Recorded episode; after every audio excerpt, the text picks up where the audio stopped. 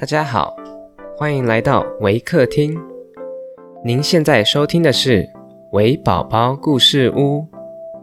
本节目为台湾维客公益行动协会远距陪伴服务项目，透过讲故事的方式，陪伴我们在全球十一个国家、四十八个服务据点的孩子，让疫情所带来的距离不再是距离。本集节目由谭氏企业有限公司赞助支持。亲爱的观众，我是 Mr. Eric。今天要讲的故事是卖火柴的小女孩。本故事将以英语进行。Hi everyone, I am Mr. Eric from Waker. Today I'm going to share a story about the little match girl.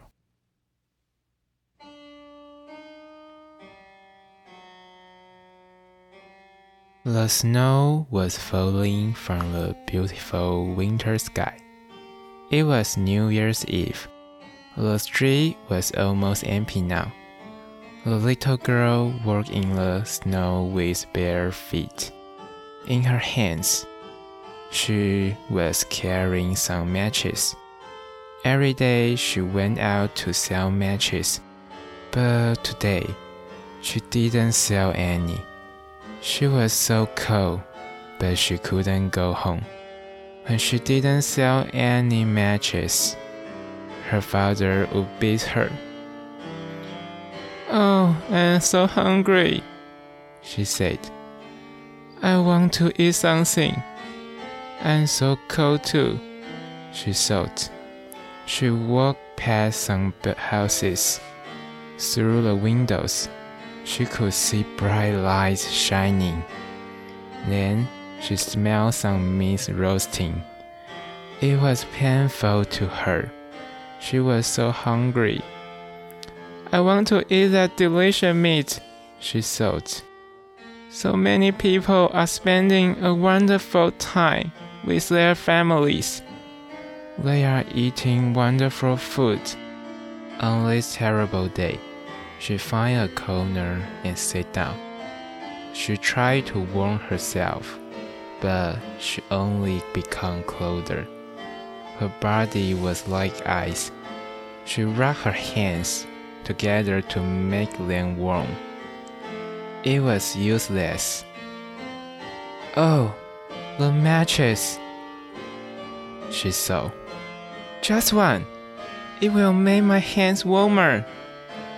She took one match and struck it against the wall. She was a mess. Oh, it is so beautiful, she thought. She felt the warmth from that one tiny match.